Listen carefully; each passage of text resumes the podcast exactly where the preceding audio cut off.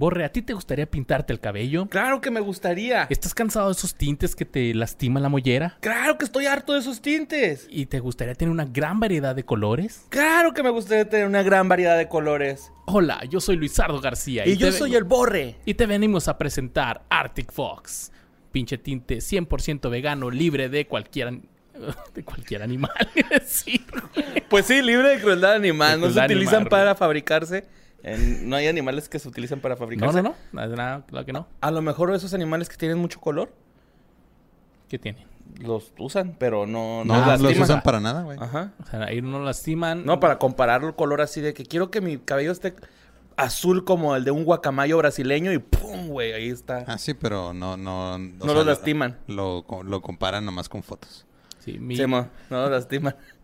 Mi, mi preferido es el azul Poseidón. Te queda el pelo bien chingón, pero, el Blue Gem Baby también está chingonzote, ¿eh? pero tienen que decolorarse el cabello para que les quede así, así como viene en la foto, porque si no les va a quedar oscurito. Libre PPDS, Libre de crueldad animal. Dos 100% presentaciones. vegano. Mediana y grande. ¿Dónde los encuentran, Bor? en Sally y en Amazon. Y recuerda, mi Luis, que es Arctic Fox, un tinte con actitud. Es Arctic Fox.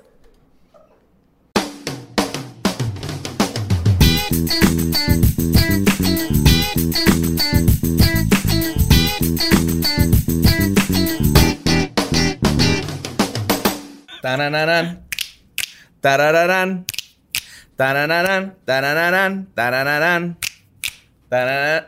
Ay, ya todo el pinche día, ¿no? ¿Te acuerdas cómo era? De que Tarán, tarán, la tarán, casa de los Adams es pura pendejada. Si entras a esa casa, pendejo, tú serás, ¿no? Na, na, na, na. A lo mejor sí, pero nunca Y me la la aprendí. madre es una y ya, ya otras cosas que ya no Yo, están de la que me acuerdo ahora. mucho es la de a la pícoro, pícoro, daimaku, daimaku. Por aquí pasó Goku. De esa me acuerdo un chingo, güey. Así. De. Pobre de Vegeta, le rompen la jeta. Así.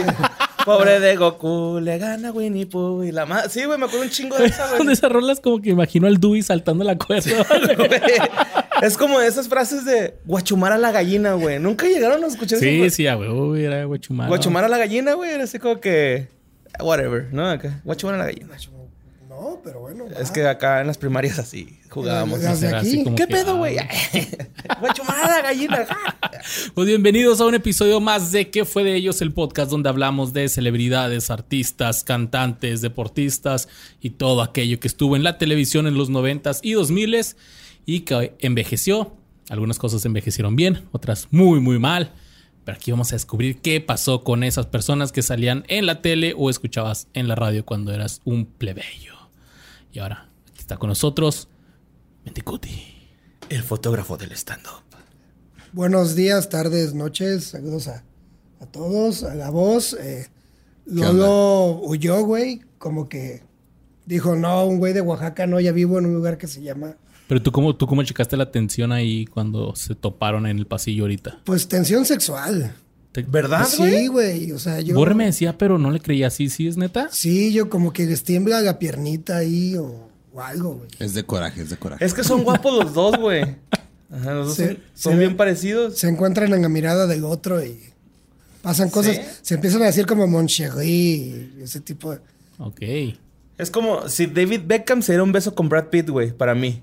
Así como que Te excitarías. explota el pinche mundo, ¿no? Algo así acá. Ah, como si se hace una variante ahí. Ajá. Sí, vamos así. El boss y Lolo se dando un besillo. Puede que pase algo así. sí, Y, y como que en vez de bailar gamamushka la querían dar. No sé, un pedo ahí.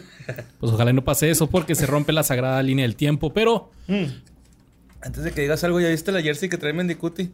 Ah, De los indios de los Juárez, indios de de Juárez. burrito power. Ah, para eso vine a comprarme esta jersey. Y Ram Ram lo sabe. Se lo dije como tres noches seguidas. Al oído.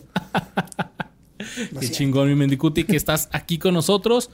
Y pues fotógrafo. Y por ahí dicen que Músico. cualquier eh, fotografía de estandopero que ustedes hayan visto, es probable que este güey la tomó. Fotografía chida que veas en sus redes. Fotografía. Sí. chida. Fotografía no photoshopeada.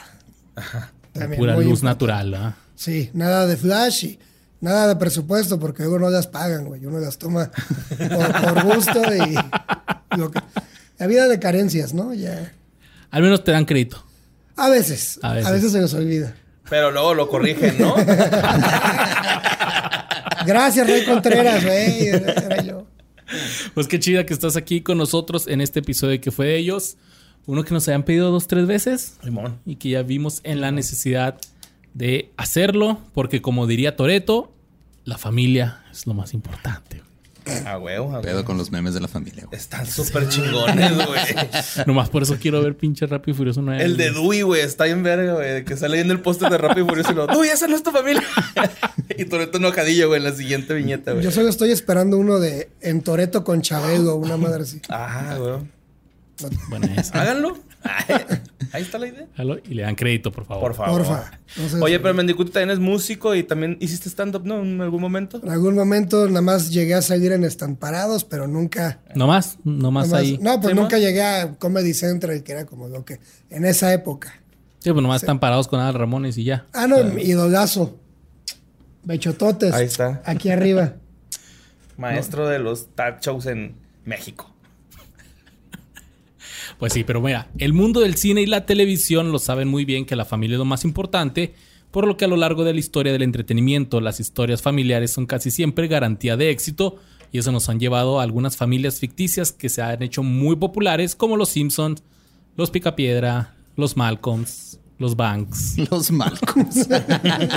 ¿Cómo se apellida la familia Mal Wil- Wilkins? Wilkins. Wilkerson. Wilkerson. Wilkerson. Los Wilkers. Es que si decía los Wilkers, van a decir, ¿quién, quién son esos güeyes? Pues son los Malcolms. Y los Banks del De She Banks, She Banks. No, de los, no, de los príncipes del rap. Príncipe del rap. Y hasta los Griffins, ¿no? Ya más A los Foreman. Los Foreman también. A los Foreman. Soy de Chowa. También la familia Power Ranger, que es una familia, güey. La familia más importante, borra. La, la familia los Peluche. Dunphy, güey, de Modern Family, come on. Los Yacas, que es una familia disfuncional, pero es familia.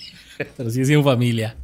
Pues hay una familia única de la cual fácilmente Badía, Lolo y Borre podrían ser parte de, ya que destacan por su gusto y fascinación por el ocultismo, sus casi nulas expresiones emocionales, así como algunos miembros sumamente peludos. La familia Adams, conformada por Gómez, el papá, a quien en español le pusieron Homero, Morticia, la mamá, el tío Fester o el tío Lucas, en latino, y en España es tío fétido. Órale. Está padre, güey, ¿no? O sea, Pues, tío no tiene más sentido que Lucas. Porque Fester es así, este, es un verbo en inglés que significa algo así. Como que Ah, Lucas no. también, el pato Lucas, o sea, Daffy Dog, ¿por qué Lucas, güey? Como que Sí. ponle por loco, Pues, ah. loco, ya ves que hay locura, locas vacaciones. Pon el pinche Lucas a la verga. Sí, o sea, Fester en inglés es así como cuando sale Pus. pus de, de, de- de algo. Ok. Pues tiene más sentido el tío fétido, güey, que pinche tío Sí. Lucas. Ahí sí, ahí sí se las damos a España. España, uno, este, Latinoamérica, 425. Chile, acá 35, ¿no? Porque es como luego la que sigue de Latinoamérica. Puxley o Pericles.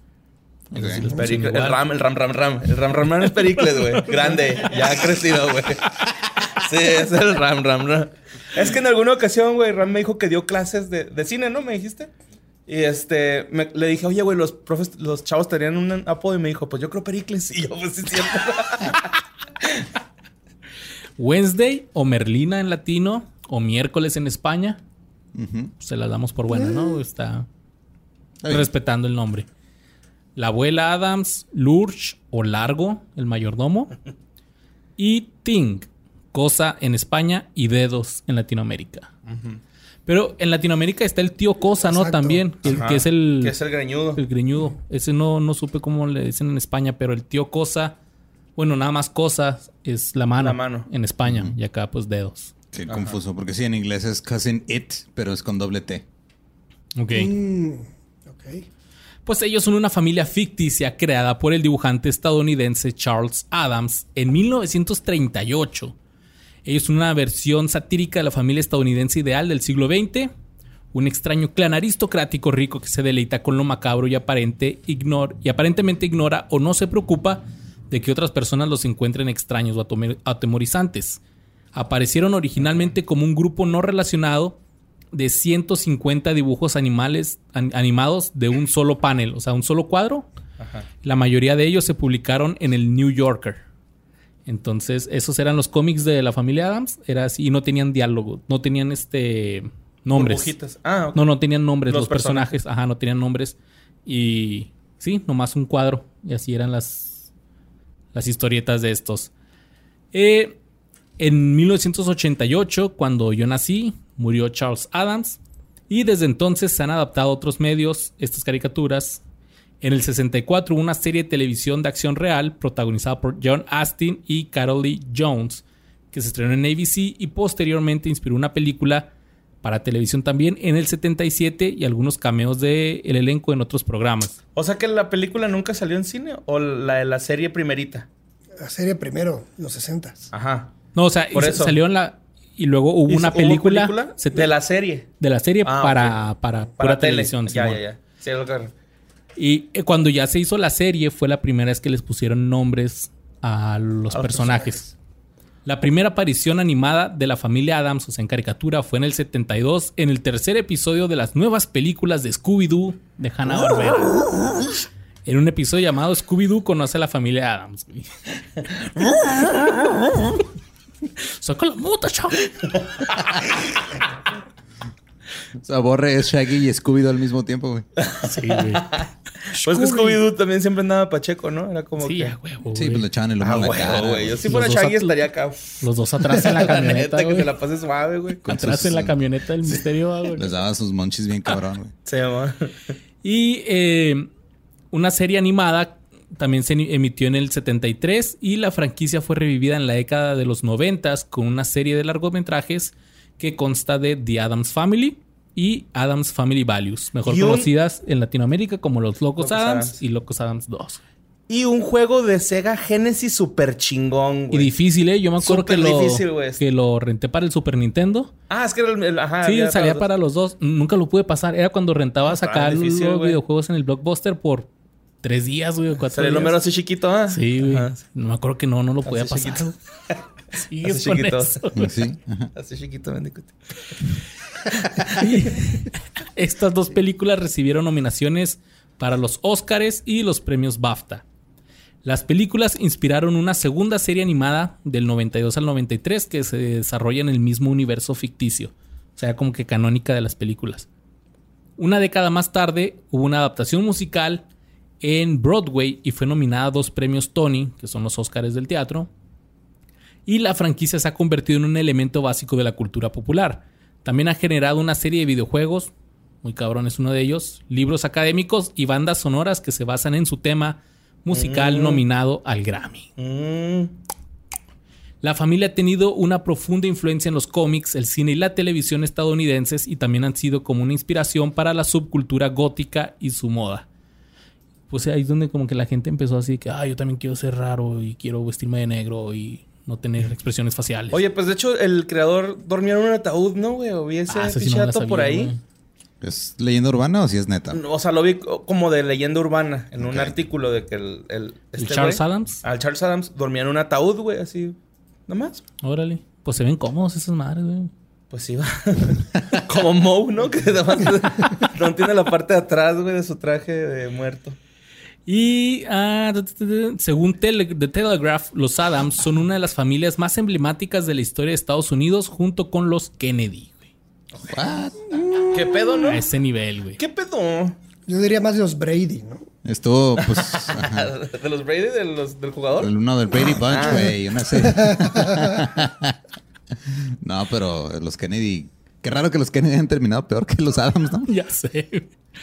En el 2019 salió una nueva película animada, ahora ya pues en computadora. Y en octubre del 2021 se va a estrenar la secuela.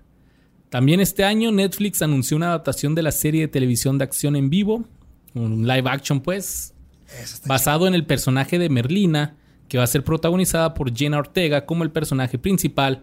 Será producido por la MGM Television con Tim Burton, Burton como director de la serie, eh, lo que va a ser su primer eh, dirigir en la televisión. En la tele. En esta serie, Merlina resuelve misterios usando habilidades psíquicas. Estos incluyen asesinatos y un misterio de 25 años que involucra a su familia. What?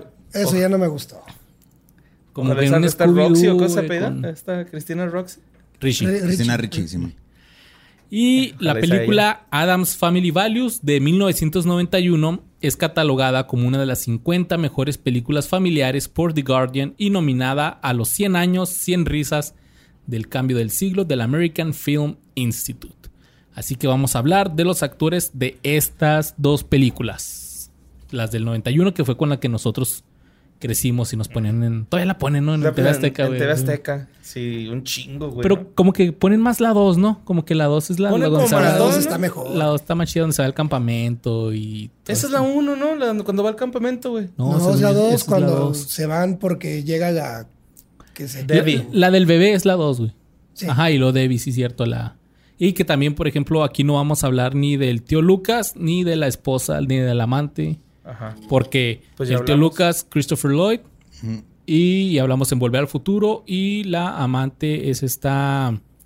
Ah, su, su, hermana, ajá, la, directora Cusack. Diane Cusack, sí. Diane Cusack, la directora de Escuela de Rock. Sí, que quieren saber qué fue de ellos, ahí están esos dos capítulos para que los vean. Pero mientras vamos a darle borres. Sí. Pues fíjate, güey. Tres centímetros menos que Shaquille O'Neal es, para, es un requisito para que sirvas para la familia más tétrica del cine, güey. Algún cumplido debes recibir cuando te pareces al monstruo del Dr. Frankenstein. Largo, el mayordomo de los locos Adams, siempre fue tranquilo, poco inteligente y se veía que se las tronaba. Karel Struiken es de la capital administrativa de los Países Bajos que se llama Haya. La Haya, así se llama ese lugar, güey. A los cuatro años se fue a Curazao, que es una isla ahí del Caribe. Eh, durante su estancia compuso... No, no es una- un refresco, güey. No. No, ese era el centavo, güey. Guaraná de Con Brasil. Guaraná de Brasil. Eh, luego ya puber- eh, en la pubertad se le regresó a su país, eh, donde terminó la secundaria. Ahí dijo, yo que acabo la secundaria. De hecho, se, a los 15 años eh, entró a la secundaria ya en Curazao. Digo, sí, en Curazao y luego ya se regresó a los Países Bajos como a los 16, 17. Que. Eh, luego se graduó de la dirección de programas en la escuela de cine en Ámsterdam. Por eso la cara de locote, yo digo, ¿no? Acá pinche Ámsterdam. ¿Desde cuándo es legal allá esa madre, güey? ¿Ya tiene rato? siempre. güey, siempre, ¿no? Sí, siempre. No, no siempre, güey. Yo digo que siempre, güey. Esos Para güeyes- ese güey sí, ¿no? Esos güeyes están adelantados. La gente Sí, va a güey, dejarlo. primer mundo, güey. Este, bueno, pues resulta que después de eso, güey, eh, se pasó un año en el American Film Institute de Los Ángeles Ok. y estuvo colaborando, espero que con paga y no como aquí en México, en unos proyectos del director René Dowder. Yo tampoco sé quién es, lo investigué y ni Wikipedia lo tiene, güey. Entonces, Por ahí debe tener una pelicu- peliculilla chida. En el 78 fue cuando se le descubrió, güey. Eh, el vato estaba en la esquina de Hollywood y Vine eh, por una... Parecía un poste. Haciendo haga güey. de poste. Pinche chamba ahí con sus dos flechas. güey. Bueno, pues el rollo es de que iba, eh, se le había quedado el carro a una señora, güey.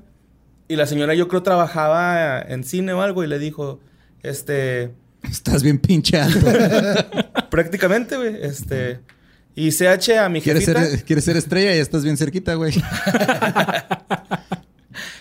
Y le dijo la ceñito a este güey, CH a mi jefita, si no dijo así, la rústica.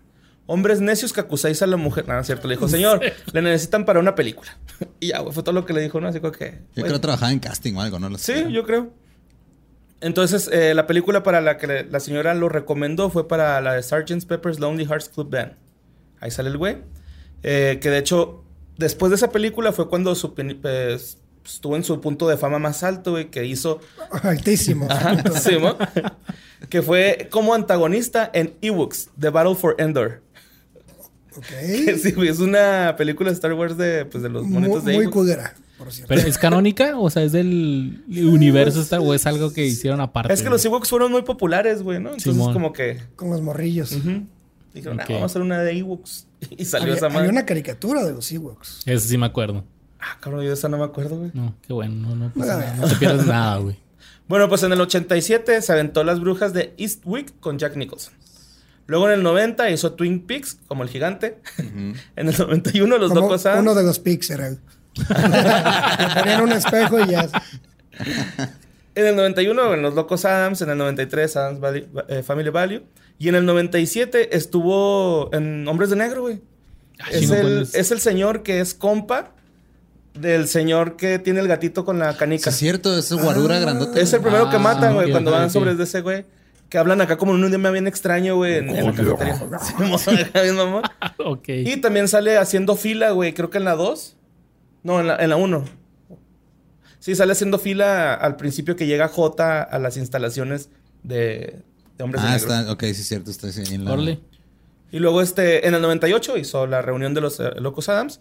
Y Stricken también ha ayudado en el desarrollo del hardware y software de sistemas de realidad virtual. Eso es lo que anda haciendo ahorita. Sí, güey, está bien. Ah, mamá. también es IT guy, bueno, más bien diseñador. eh. Simón. Y este, eso es lo que está haciendo ahorita. Y por último, güey, pues el vato fue diagnosticado con acromegalia, que es origen de su elevada estatura. que, pues, obviamente que por eso está alto, ¿no? güey?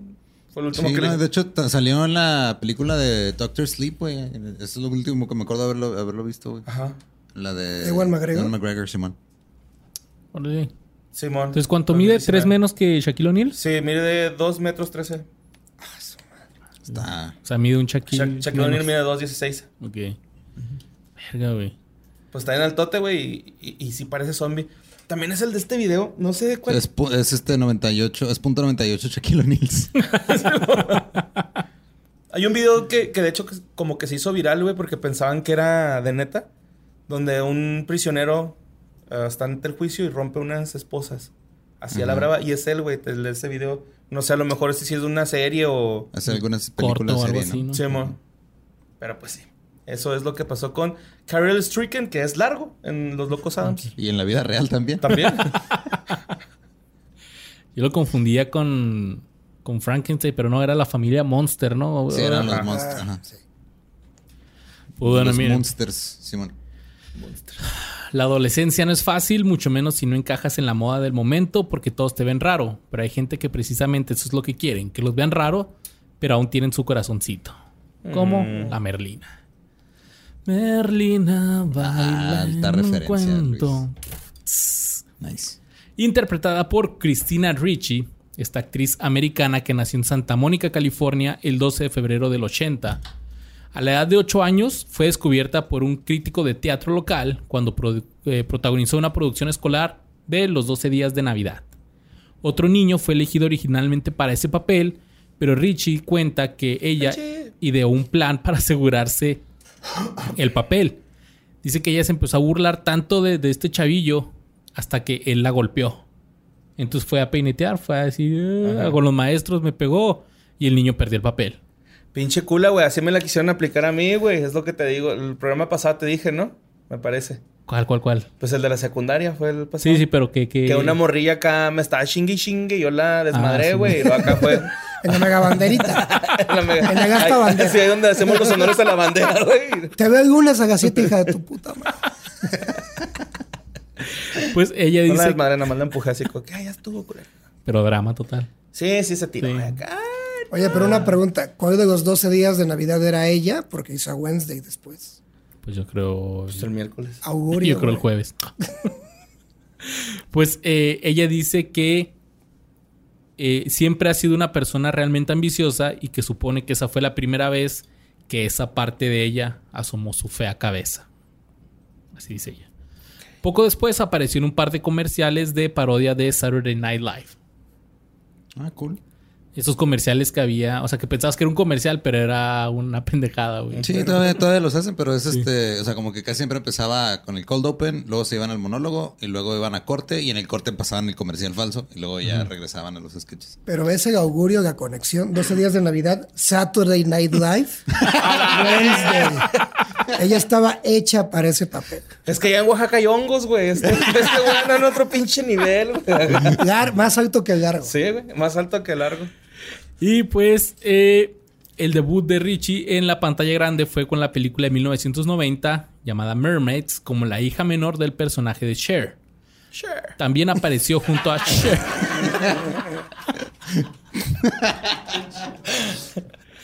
Voy a decir Cher porque ya nos la cagaron mucho que Cher, decimos Cher. Usted dígalo como es, güey. Sure. Sha.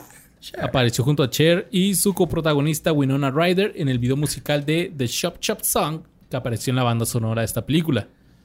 Al año siguiente interpretó al mórbidamente, a la mórbidamente precoz Merlina Adams, por la cual repitió el papel para la secuela del 93 y ambas películas fueron un éxito comercial y la mayoría de los críticos de- destacaron la actuación de Rich, De Merlina.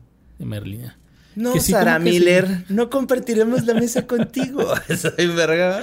Está en vergas así cuando que... ¿Qué onda? Que están diciendo que mis papás y no, que la cigüeña trajo al, al bebé y lo... ¿Y tú cómo naciste? Y mis papás tuvieron sexo. Simón. Cuando llega el pavo, güey. Soy un pavo. Qué bonito. Y su siguiente proyecto fue la adaptación a live action de Gasparín. o Ah, Gaspar. Ah, Fue el primer, eh, fue su primer protagónico. Ok. Y a mí me gustaba esa película. Está palomera, está como que. Si Es te el- pones a ver, ya la vi, fíjate, ya la vio mi niña. Y le gustó. Y me puse a verla, le gustó. Y yo me quedé viendo así, que órale, qué gacho estaban los efectos. Pero en ese entonces estaban bien chingones, güey. Pues es que es el, el alma de Macaulay Culkin, güey. Ah, sí, de Ricky Rico. Ricky Ricón. Ricky Ricón, Richie Rich, Cristina Rich. Ahí va. Ahí va, ahí voy. Ahí va. Ahí va. Ahorita va a ser Ese una güey teoría. haciendo cuentas de su- Muchas coincidencias. Pues esta fue la película. Esta película recibió críticas mixtas, pero fue la octava producción más taquillera del año, del 95. En ese momento también protagonizó la película de Aventuras Gold Diggers, The Secret of Beer Mountain. Y como la versión más joven del personaje de Rosie O'Donnell, Roberta, en el drama Now and Then. Este último se cita a menudo como la versión femenina de Stand By Me y ha ganado un culto de seguidores desde su lanzamiento. Y también tuvo un papel secundario en Bastard Out of Carolina. Ah, no la he visto, güey. No, pero, pues si es la... Dicen que es la versión. Como tipo acá Stand By Me, pues ha de estar chido, ¿no? Darling, darling, stand by me. Ese es donde el chavo, un chavillo, una sanguijuela, le, se le mete el calzón, ¿no? Que se meten a un laguito. Simón, Sí, van a ver un cadáver. Simón, van a Van ver a un cadáver. un cadáver ahí. Y que truena un cohete, ¿no? ¿Quién sabe? No Pues ahí se salvan, güey, de que los madren los chavos grandes. Ah, la Saca un cohete y pff, Simón. Fíjate que esa película, o sea, no se les ha pasado que ven una película y siempre la empiezan a ver en el, o está en el mismo, en la misma escena siempre. El Ram dice que sí. Ajá. Sí. Esa película siempre que la, la cambio y está, siempre está en la escena del tren, cuando los va- están en el puente corriendo, güey. Va O empezando. sea que siempre están stand-by en esa escena. Stand by me. Da- God. Es culpa, es culpa Bueno, de la eso, voz. La sí, voz. sí. Oye. En el 97 eh, protagonizó la nueva versión de Disney de That Darn Cat, que fue un éxito moderado en taquilla y más tarde hizo un cambio a papeles adultos legítimos, con una interpretación de la atribulada y sexualmente curiosa Wendy Hood en la película de arte aclamada por la crítica de Ang Lee, La tormenta de hielo. El papel se lo habían dado originalmente a Natalie Portman, quien lo dejó cuando sus papás dijeron que el papel era demasiado provocativo. Richie tuvo un pequeño papel en la excéntrica eh, película de Fear and Loading in Las Vegas, Sí. que marcó su primer colaboración con Johnny Depp. Fair. And Loathing. En el 98 también tuvo papeles protagónicos en, ¿Quién es en esa, güey? en la esta se llama eh, Este cabrón, no no no dice cuál es su personaje, Ah. bueno, no lo tengo anotado, discúlpame. En el 98 tuvo papeles protagónicos en tres películas independientes, Buffalo 66, Pecker, The Opposite Sex, y por esta última obtuvo elogios de la crítica y fue nominada a un Globo de Oro a Mejor Actriz. En el 99 protagonizó por segunda vez junto a Johnny Depp una película de fantasía de terror gótico de Tim Burton, El jinete sin cabeza. Ay, güey. Ah, ahí sale güera. Chip. Peliculón. Sí, sí. Sleepy Hollow, sí, sí, es esa, ¿no? Sí, Simón. La película fue un éxito comercial y de crítica y Richie recibió un premio Saturn por su interpretación de Katrina Van Tassel. El 4 de diciembre del 99 apareció como anfitriona invitada en Saturday Night Live y realizó parodias de Britney Spears y de las gemelas Olsen.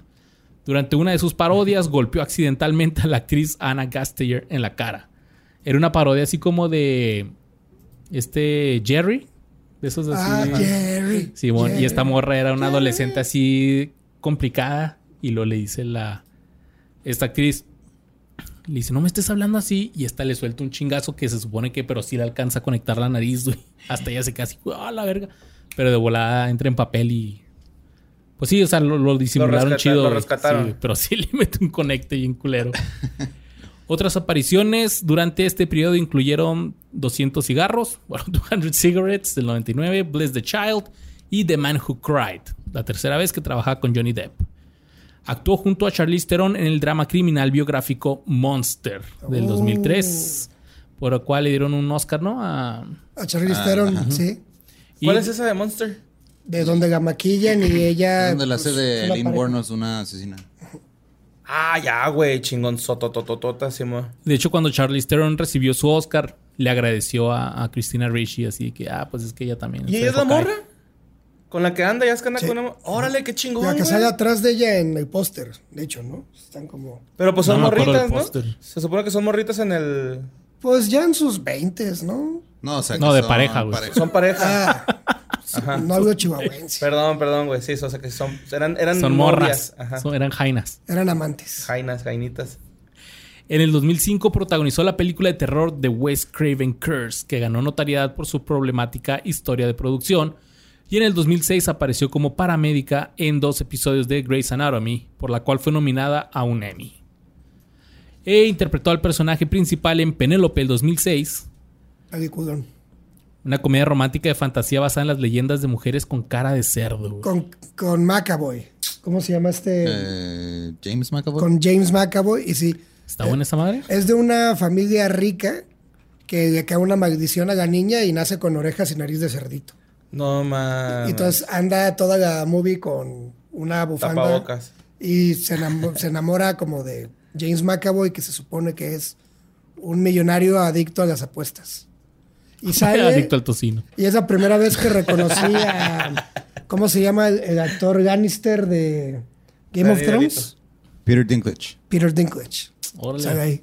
Ah, suena, suena chido. Se la recomiendo. O sea, ya, ya es vieja la película, ya tiene como 15 años, pero Simón. Sí, el 2006. Está, pues McAvoy, digo, oh, ese güey es garantía en todo lo que sale. Su interpretación de la ninfónoma, ninfómana Ray, Ray en el drama del 2006 Black Snake Moan junto a Samuel Jackson fue particularmente bien recibida, por la cual perdió varios kilos para que su personaje pareciera insalubre. También apareció junto a Samuel L. Jackson por segunda ocasión en otra película en el 2006, Home of the Brave, un drama conjunto que sigue la vida de cuatro soldados de Irak a su regreso a los Estados Unidos.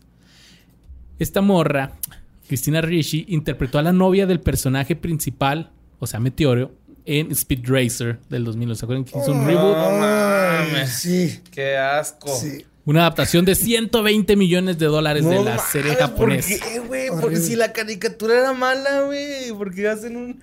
Es que el pedo en la caricatura, o sea, para hacer una caricatura en la que supuestamente hay carreras, casi no se mueven los dibujos, güey. La animación está casi estática todo el tiempo.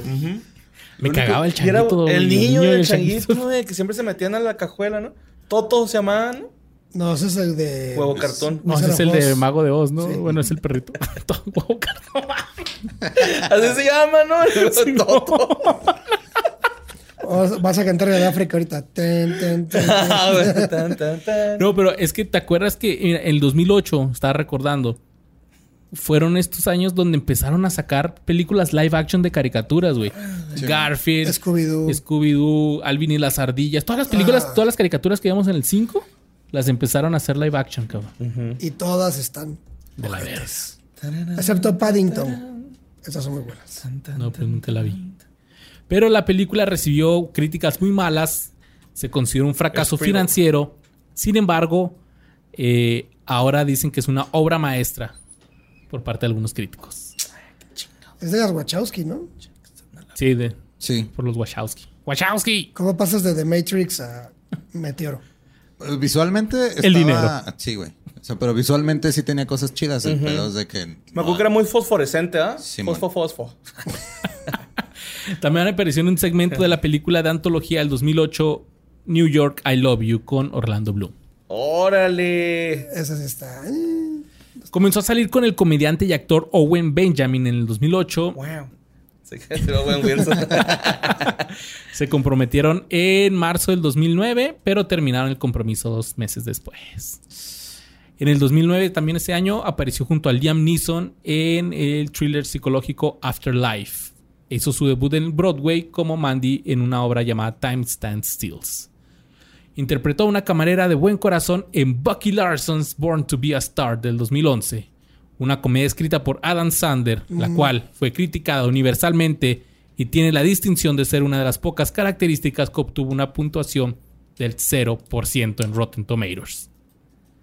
Andrew Berker, que escribió para Variety, la calificó como una de las películas más asombrosamente sin gracia de este o cualquier otro año. Wow. Pero elogió a Christina Ricci, quien consideró que le dio un papel, que le dieron un papel que, pues... Pues sí, o sea, o sea, ella hizo el jale, güey. Ella hizo el jale, Ajá. exactamente. Hizo el jale, lo hizo bien, pero qué asco de película. Ya la vi, no la han visto. Esta, No, o sea, yo ¿Esa no la he visto, pero ¿El hijo de actores porno? ¿Esa es? la neta no, No me sé. acuerdo del nombre, pero no me acuerdo de nada, güey. A ver, Bucky, ¿Cómo se Lar- llama? Bucky Larson's, ¿qué? Eh, Born to be a Star. Ah, es del pinche, sí, es Nick Swartzen, ese el protagonista que tiene como... Ah, sí, que Ajá. tiene el pitillo chico, ¿no? Ah, no sé, no la vi. Sí, güey, ese güey es, es ese actor porno, pero se hace popular porque se viene en chinga, güey. Entonces toda la gente así como que, ah, no mames, ya ves, yo estoy mejor que los actores porno. O sea, la, la gente empieza a agarrar confianza en sí mismo porque hay actores pornos que se vienen en chinga, güey. Wow. Pero eh, hace un chingo de movies. Algo así va Pero la mira, historia. ya... Lo te enseñan ya se niño actuali- polla y se te va para abajo todo. Ya se actualizó el Rotten Tomatoes, ahorita dice que tiene 3%. ya, ya 3%. güey. Ah, ok, pues yo creo que son los que... Y creo que tiene una- un hermano que es albino, ¿no, güey? Que le abre la puerta. Ah, no, No, esa, esa es la de- esa es la de los recogepelotas. Simón, ya, ya, ya. es que se parece, va, con el cortecillo. Pues eh, hace el mismo papel de persona rara en la de Grown Ups.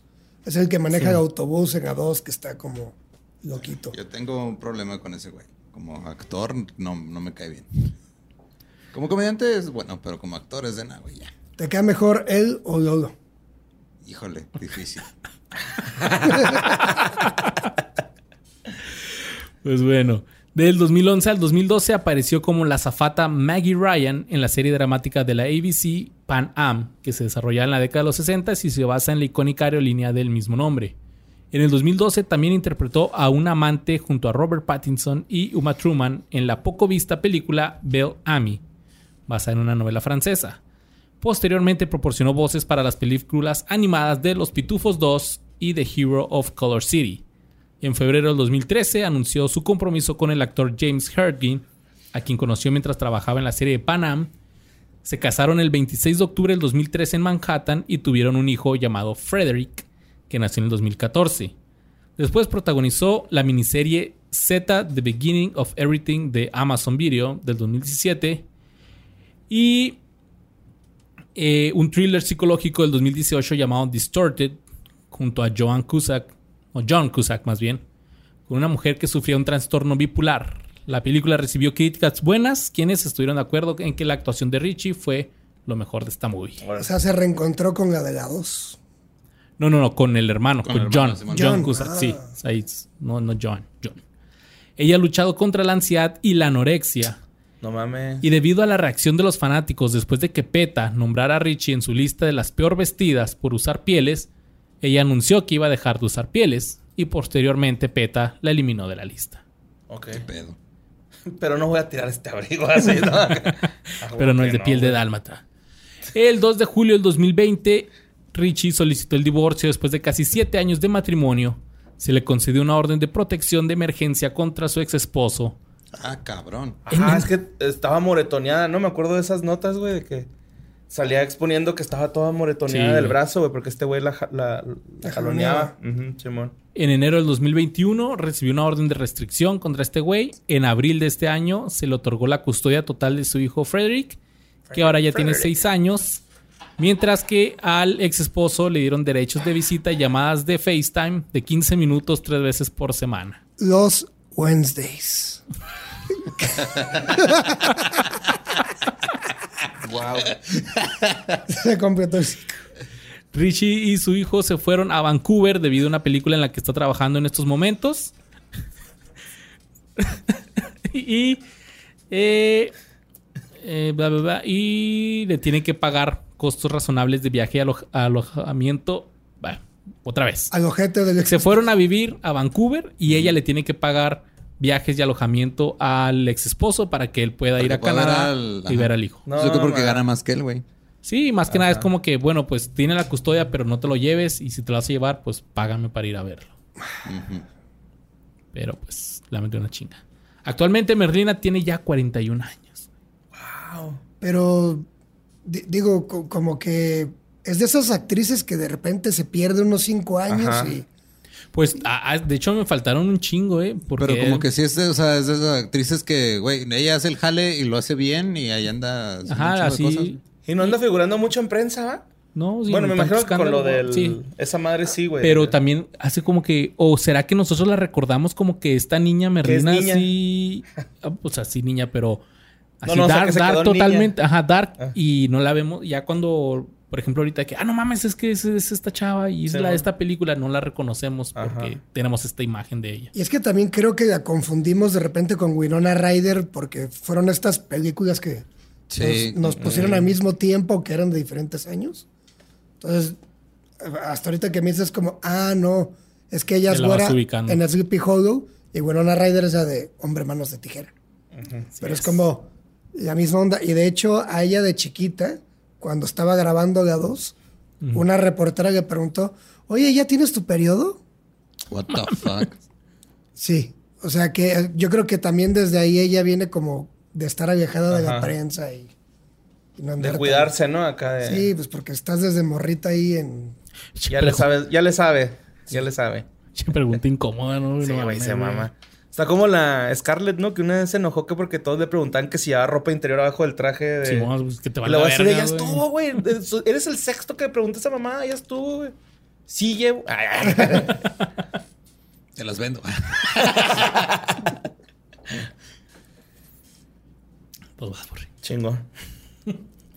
Bueno, pues eh, James Christopher, Jimmy Workman, es de Fairfax, Fairfax, Fairfax. Virginia, Estados Unidos, y llegó a este mundo un 4 de octubre de 1980. Este güey es actor y escritor ocasional. Ocasional. Ok. La gente lo conoce gracias a The Adams Family del 91, haciendo el papel de Foxley Adams, en español, el Pericles o el Ramfi. Con 10 años, Workman acompañó un día a su hermana mayor Chanel al casting de la película, este, de, de una película. Chanel audicionó para el papel de, perdón, para la, la de los Locos Adams, audicionó para el papel de, De Merlina. ¿De Merlina, ajá. Eh, en el cual, pues ella no fue la que escogieron, ¿no? Como sabemos. Hay, hay muchas historias así como de actores y actrices güey, que van a audicionar y los acompaña un primo, un hermano o algo y le dan un papel bien vergas al hermano, Simón. primo, que nomás estaba ahí existiendo. Como Milhouse con Bart. Mel Gibson. Ajá. Así le pasó a Mel Gibson en Mad Max. ¿A poco? Él nada más acompañaba. Órale. Eso te dijeron. Tenemos al. ¿Cómo Si tan solo fuera No, más no se inscribió.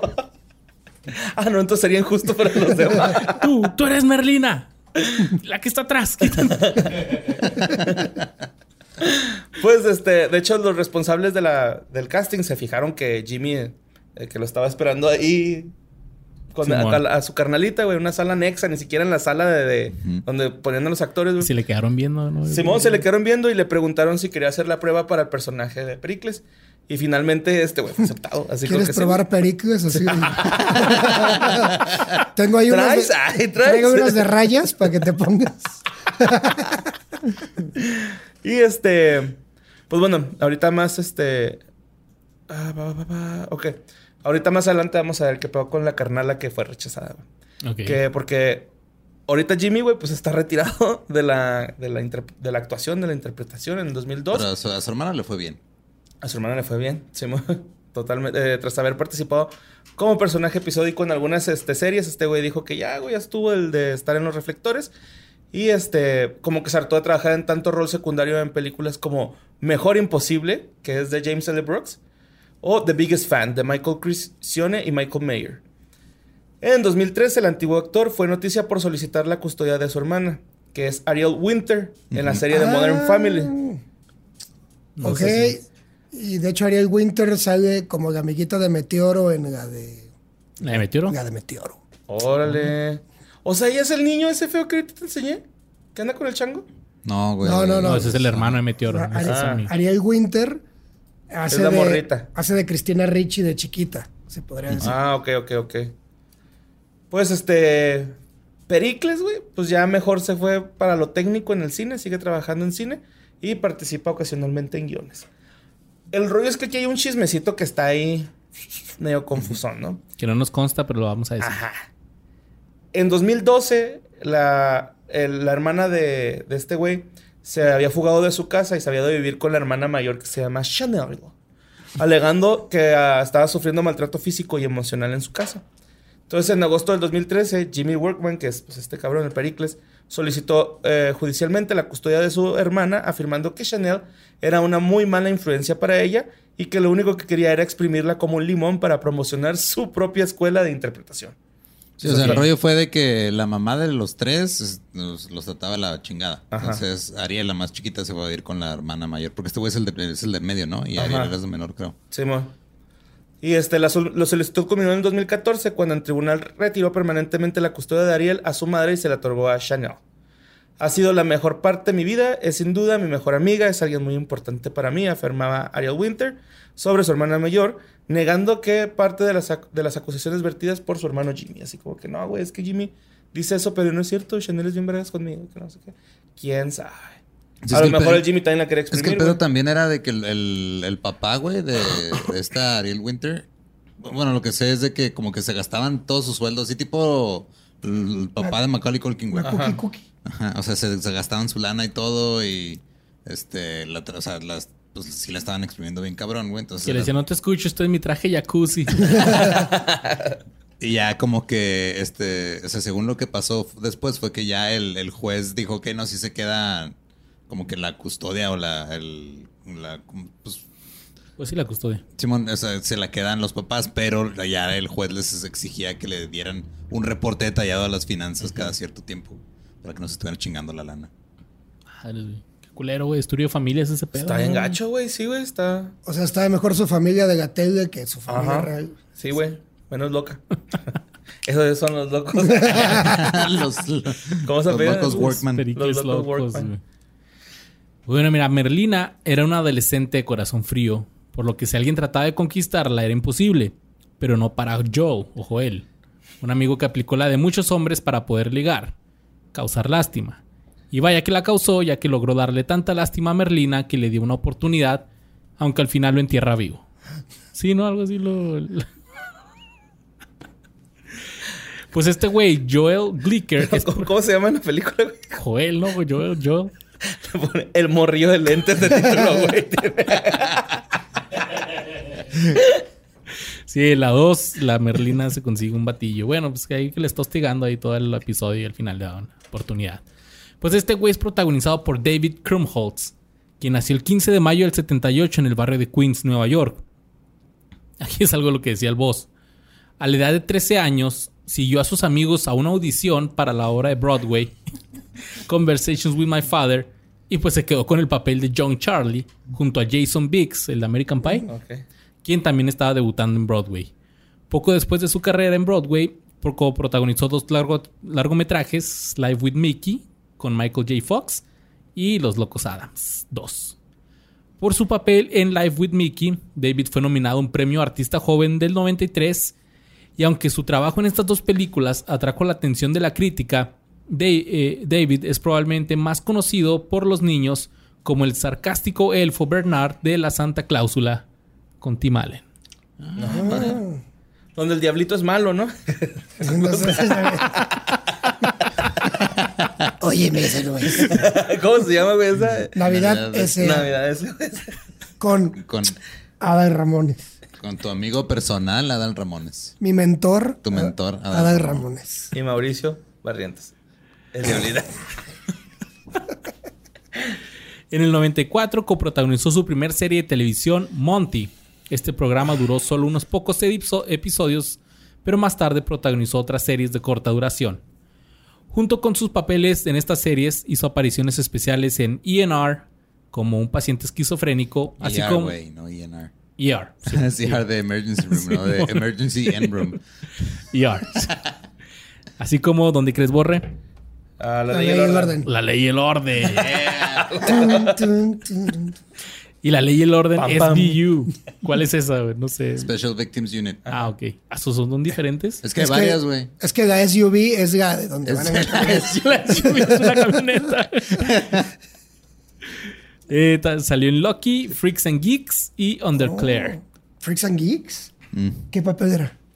Eh, pues nomás dice que salió, tuvo unos episodios nada más. No tuvo un. O sea, no era principal. Iba a ser uno de los principales. Aquí lo traigo, creo. Pero llegó un amigo y se le quitó el papel, güey. Pásale, Jason. En el 99 interpretó a Michael Ekman en la popular película para adolescentes 10 cosas que odio de ti. Junto a Sí, sí, pero, estos güeyes. pero ¿quién era, güey? Eh, Pues Michael Ekman. Michael Ekman, sí, güey. No sé exactamente. No he visto, güey, 10 cosas que odio de ti. ¿Qué? No mames, güey. No le he visto. Sí, la has visto? No, fuera con- de pedo, no lo he visto. Venga con tu señora. Sí, güey. Sí, vale la Ah, No he visto esa ni de Notebook tampoco. Ni las nueve cosas anteriores, ¿no viste? de, la saga no has visto nada. Sí, vela, pero vela en el orden así bien, güey. O sea, primero de la cosa que de ti, luego dos cosas y así te la llevas. Ah, ok, ok. Y. Ah, caray, aquí me movió todo. Aquí está. Tin, tin, tin, tin, Su primer papel como protagonista fue en la comedia romántica You Stupid Man, junto a Mila Djokovic. Jovovich. Oh, seguir con ella es garantía de mm, que no, Que no. que no. Pues ese mismo año salió en la secuela de La Santa Cláusula, la número 2. También realizó un papel protagónico en la película estadounidense Big Shot Confessions of a Campus Bookie, que se estrenó para FX Networks. Y esta era una historia real basada en el escándalo de arreglos del básquetbol universitario del 94.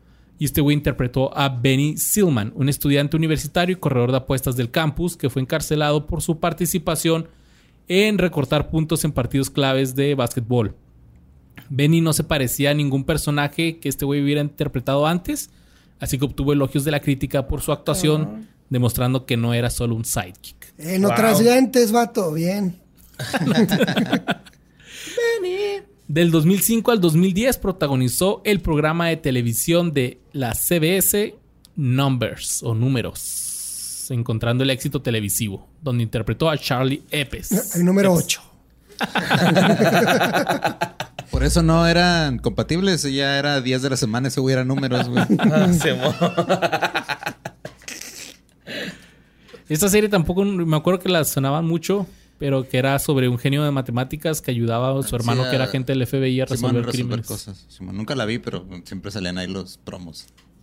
Por este papel no pudo aparecer en la tercera parte de la Santa Cláusula del 2006. Oh, no. A nadie le importó que no saliera. En julio del 2011 fue diagnosticado con cáncer de tiroides. Comenzó un tratamiento con yodo radioactivo cinco meses después. Y a finales de enero del 2012 fue declarado mue- libre de cáncer. Ay, Eh, Libre. pinche culo, güey, ¿ah? A la expectativa. En los últimos años ha tenido papeles menores en películas de los hermanos Cohen Hale, Cohen como Hale Caesar, eh, The Ballad of Buster Scruggs y también apareció en películas como This is the End del 2013, The Judge, Sausage Party y Wonder Wheel. Que ¿Sabes cuál, es el, ¿Sabes cuál es el pedo, güey? Que como no ubico su cara ya de grande, o sea... eh, es difícil. Ajá, no. He Pues- visto muchas cosas de las que ha salido, pero no, no sé quién es, güey. Sigue igualito, güey. Ok. ya veremos la foto aquí. Está poniendo el ram, ram, ram, en estos momentos. Tuvo un papel recurrente prominente como el cineasta para adultos Harvey Weiserman en las dos primeras temporadas de la serie dramática de HBO The Deuce, antes de ser promovido a un, a, pues ya un regular en la serie para la tercera temporada. En el 2020 apareció como un eh, serie regular, como alguien regular en la serie interpretando a Monty Levin en la miniserie de HBO The Plot Against America. A partir del 2020 comenzó a lanzar música rap con el grupo What? Geme Goblin bajo el Pues sobrenombre. batallas de rap con Franco Escamilla, güey. Pues dice que es comediante, güey. Su, su perfil dice comediante también. ok. Cabrón. Y su sobrenombre es Being God Still God. Actualmente tiene 43 años. Y ahí sigue el morrito de lentes de los locos. El morrito de lentes. ¿no? Y así fue, ahí anda también. Poco a poco, pero ahí, Ahí sigue, va, sigue ahí en va. el. Bueno, pues el, el voy a, yo voy a hablar, güey, del más chaquetero de la familia Adams, ¿no? Que es Christopher Hart. Es nacido el 22 de febrero del 61. Es actor y mago, güey. Es, este güey interpreta dedos. Es de Canadá. En la película de Adams Family, de Adams Family 2 y de Adams Fam- Family Reunit. Ok. Reloaded. Reunit. Reunit. Reunit. Christopher Hart asistió a una escuela católica en Los Ángeles. Lo bueno que no fue en Canadá, porque si no. Pero bueno. A los, a los ocho años se hizo aficionado a la magia después de ver un libro en la biblioteca local. Decidió convertirse en mago para, eh, gracias también a la serie de televisión The Magicians con Bill Bixby. Ok. Es un- una cosa como que grande Ahí para los Canadá. magos. Ajá. Para Ah, los magos, güey, en general. No, El es el de... Night Live de los El mago lo hizo otra vez. No. No, chance, ¿no? Acá. A la edad de 16 años, después de numerosas audiciones, Hart fue aceptado en el programa Élite Junior del Castillo Mágico. Supongo que como Hogwarts o algo así por el estilo. What? Pero sí, güey, existe esa, la Élite Junior del Castillo Mágico. Y cuando era adolescente ganaba dinero extra trabajando en un cementerio como sepultero y fue apodado Largo. What? Sí, güey. Ajá, como el personaje de Loco Sam's, eh, Lurch. ¿Pero en qué año? ¿De Chavillo? A los 16 años. Tenía 16 años él, güey. ¿Podías trabajar a los 16? Sí. Sí, ¿por qué no? Yo empecé a trabajar a esa edad, güey. No, no, pero ahí, Sí. Sí, a huevo, güey. chinga. Se escarbar. Pues sí, nomás te dicen, ¿es culo? No. Ah, pues, Eh, cuando era adolescente ganaba. Ah, eso ya lo conté. Después de trabajar, de dejar su trabajo en el cementerio, Hart accedió a trabajar en Hollywood Magic, la tienda de magia más grande de la costa oeste, como demostrador de trucos de magia. De las tres tiendas que hay en toda la costa. Trabajar en Hollywood le dio a Hart la oportunidad de conocer y actuar frente a Michael Jackson, Johnny Carson, Muhammad Ali y Harry Anderson. Hart pronto fue notado por David Copperfield, quien impresionado por su conocimiento y experiencia en el campo de la magia, lo eligió como colaborador en muchos programas en vivo y de televisión, incluido el especial de la Gran Muralla China. Que dijo que Ah, eso notas. está verga, güey. Oye, hay que hacer un que fue de magos, güey, de David Cofferfield. Estaría padre, güey, del, del mago Roy. Enmascarado. Roy, Chris Angel. Ese- y- y no, yo Sí, todavía sí, no puedo sí, tocar ese tema. Mago Frank. Este, su eh, prestidigitación fue utilizada en comerciales de televisión nacionales para McDonald's, Honda y RCA. Fue galardonado en dos ocasiones con el premio Mago del Año por el Castillo Mágico de Hollywood y la princesa Estefanía de Mónaco personalmente le otorgó el primer premio en el Grand Prix Magic de Monte Carlo, güey. Ah, la tata cabrón este güey. Sí, güey, el vato hizo las tres películas de los locos Adams y Christopher Hart fue contratado por el director Barry Sonnenfeld para interpretar a dedos, güey. Que de hecho, este, la interpretación no fue nada fácil, ya que Hart tenía Se que tuvo que cortar la mano. No, te- tenía que... la. Tenía la uña muy larga. No, güey, ya ah, Hart tenía que afeitarse el brazo hasta el, codo, hasta el codo diario porque era velludón y usaba una prótesis que le cortaba como, o sea, como si estuviera truncado aquí. Ya es que la mano siempre está como que así. Con esto levantado, usaba una prótesis para, para que diera esa ilusión. Y mientras realizaba pues estas acciones eran bastante complejas por las posiciones y situaciones incómodas a las que exponían al mago. Hart está, actua- eh, está actuando actualmente en el programa de televisión Magic Stars en el Golden Cabaret del Horizon Casino Resort en Lake Tahoe, Nevada. Ok. Trabajo ya de... ¿De mago? De en un planta. casino de planta. Chingón. Oye, este güey no es el que hace este personaje del compayito. Yo también pensé que se parecía No, de un hecho, el, chingo. el, el compañito es el doblaje en español de esa persona. No tenía este güey una secta así como de... De cuatro dedos. De cuatro dedos. no. Teníamos cinco. Hoy mira, dato cagado de Está Cagada Podcast. Eh, Dedos, ya es que la serie empezó en el 38. Ajá. Dedos apareció hasta el 54 Órale. como Más de personaje. repente salió ahí de... "Ay, qué pedo". Sí. Yo creo era así como que, ah, le voy a terminar el dibujo de un. Pero nomás hizo la mano y, ah, pues, es un mero. Sí, man. Pero es una mano, pues ponle dedos, güey. Y este, lo busqué en, en eBay y venden la mano. Original. O sea, no la O sea, original, pero así como réplicas. Pero están caras, güey. Acá, que, ah, cabrón, qué ¿Se pedo. mueven o es nomás así como.? Como tipo así funcos y esas mamadas. ¿Cómo güey? haces un funko de esa madre? Pues una manito gordita así como la mía, güey. Como un compayito. Un compañito. Haciéndole así, porque le hacía así como que jalaba a Homero así, iba como... Sí, bueno. Oye, ¿era, era familiar o que era en la familia esa Pues, madre? Güey, ahorita que dijiste el tío Cosa, ¿no será un cacho del mano del tío Cosa? Pues ese güey nunca se le ven las manos, güey. No, No nada más se echaba la mano en la casa, güey. Ah, chingo. Oye, pero. Como el pinche cortometraje este anim- digo, el largometraje este animado, güey, que... No mames, hay una subasta de este, o sea, la, la mano trazada así como en papel, Ajá. firmada por él, güey. O sea, como que trazó la mano en un papel y lo firmó. Como No en Kinder. mames. Ajá. ¿Cuánto? Como si lo hubieran 500 asesinado. varos. Quedan cuatro días. ¿Pesos? Ajá, 500 Ah, pesos. ponle 501, güey, a la cara. La ponemos acá atrás. güey. La acaban, la acaban del, del, de enlistar apenas, güey. 25 dólares está. ¿Cómo se llama esa película, güey? Que fue nominada al Oscar. ¿Cuál De, la- de- de- de una mano, güey, que... Es, es, es Ah, la animación. animación, Simón. Que Está Ah, la de chingoncísima. Netflix. Está en Netflix. ajá. Ajá. I Miss My Body, creo. Algo así. No me acuerdo, pero está súper chingona Sí, esa es de, película. del año pasado, creo que. I Lost My Body. I Lost I My Body. My Lost Body. My Body es del 2019. Está en verga esa movie, güey. Súper chingona. Pero pues bueno. Yo creo que lo más bonito de estas movies, güey, son los papás. O sea, los papás de la familia, así, donde empiezan los locos Adams. Porque se quieren un chingo, ¿no? ¿Los que tuvieron sexo para tener a Merlina? Ujú. Ok. La Morticia sabe cómo levantar al muerto y hacerlo sentir vivo con su poesía al estilo Edgar Allan Poe, güey. Su maniática afición por la vida, la muerte y el amor son desbordantes y apasionantes. Te puede perdonar cualquier cosa, que le quites su familia, que lo trates mal, que trates mal a su familia, no importa, pero que tengas plantas en la casa de Bill, ¿es en serio? Tal vez hasta caníbales, porque no sé si se acuerdan de esta escena donde una persona está limpiando el Pericles y ay, ay, estás bien bonito, te podría comer. Y luego esta güey le dice así como que todavía no, todavía le falta poquito. y luego aparte es cachonda la cabrona, güey. Cuando su hombre se pone incontrolable, ella se asusta, pero pide que lo haga de nuevo. Y también sabe cómo pinche seducir al Homero, güey. Lo trae, lo trae aquí, carnal, ¿no? Y pues ella es la que más artes libres hace en la familia, ¿no? Cara mía, Ujú. Morticia, que es Angélica Houston. Que no sé si sea Angélica Angélica, Houston, o Angélica, porque es con. J, güey.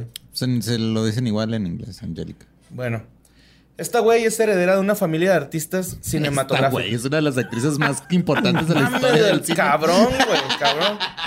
Su abuelo era Walter Houston, tiene un Oscar eh, por El Tesoro de Sierra Madre. Obtuvo un, peque- un pequeño papel en Hamlet en el 69. Representó el papel de Ofelia de esa misma obra en Broadway en ese mismo año. Y se puso bajo las órdenes de su padre en Paseo por el Amor y la Muerte. Eh, pero sus inicios quedaron truncados eh, en parte por el fallecimiento de su madre en un accidente y unas críticas devastadoras.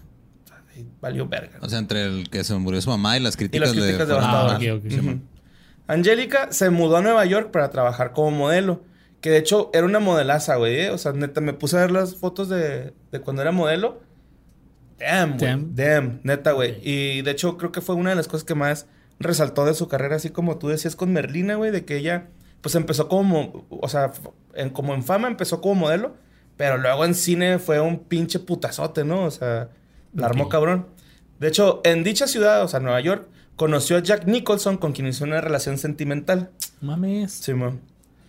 Poco a poco este, regresó al cine en pequeños roles en películas como El último magnate de Elian Kazan, El cartero siempre llama dos veces y Francés.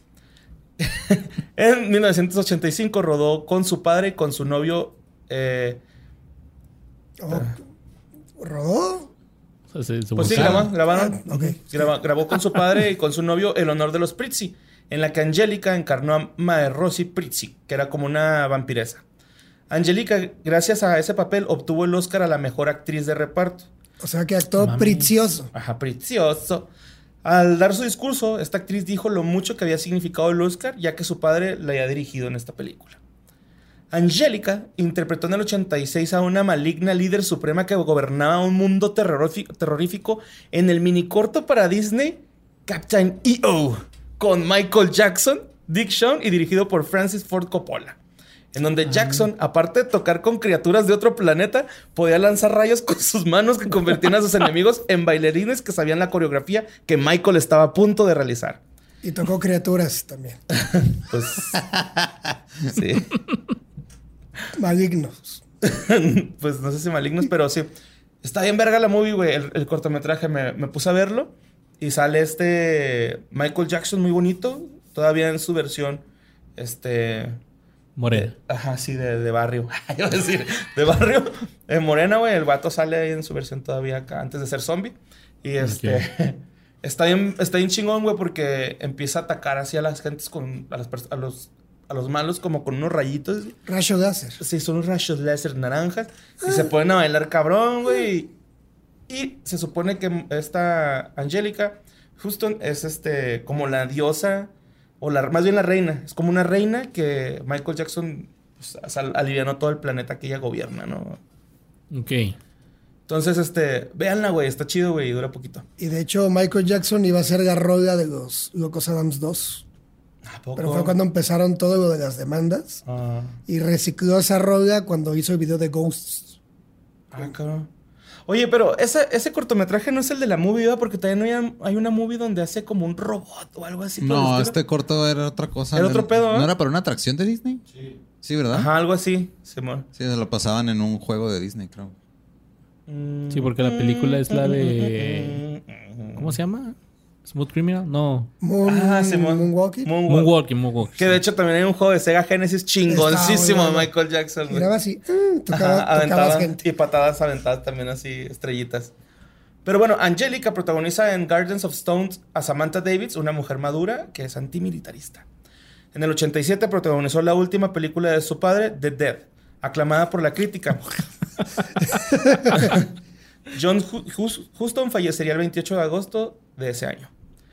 Para rendir homenaje a su memoria, memoria Angelica y su hermano eh, Danny Houston decidieron abordar un proyecto incumplido de John Mr. Nerd en el 88. La intérprete completó el año con el rodaje de Un puñado de polvo acompañada por Judy Dench. En 1989, Angelica obtuvo dos papeles que le valieron la atención de la crítica. El primero perteneció a la película Delitos y Faltas, que es de Woody Allen, y el segundo fue en Enemigos, una historia de amor por cuyo trabajo fue candidata por segunda vez al Oscar. Ese mismo año, la relación con Jack Nicholson. Ah, pues sí duraron un rato entonces. Sí, güey, sí duraron sus añitos.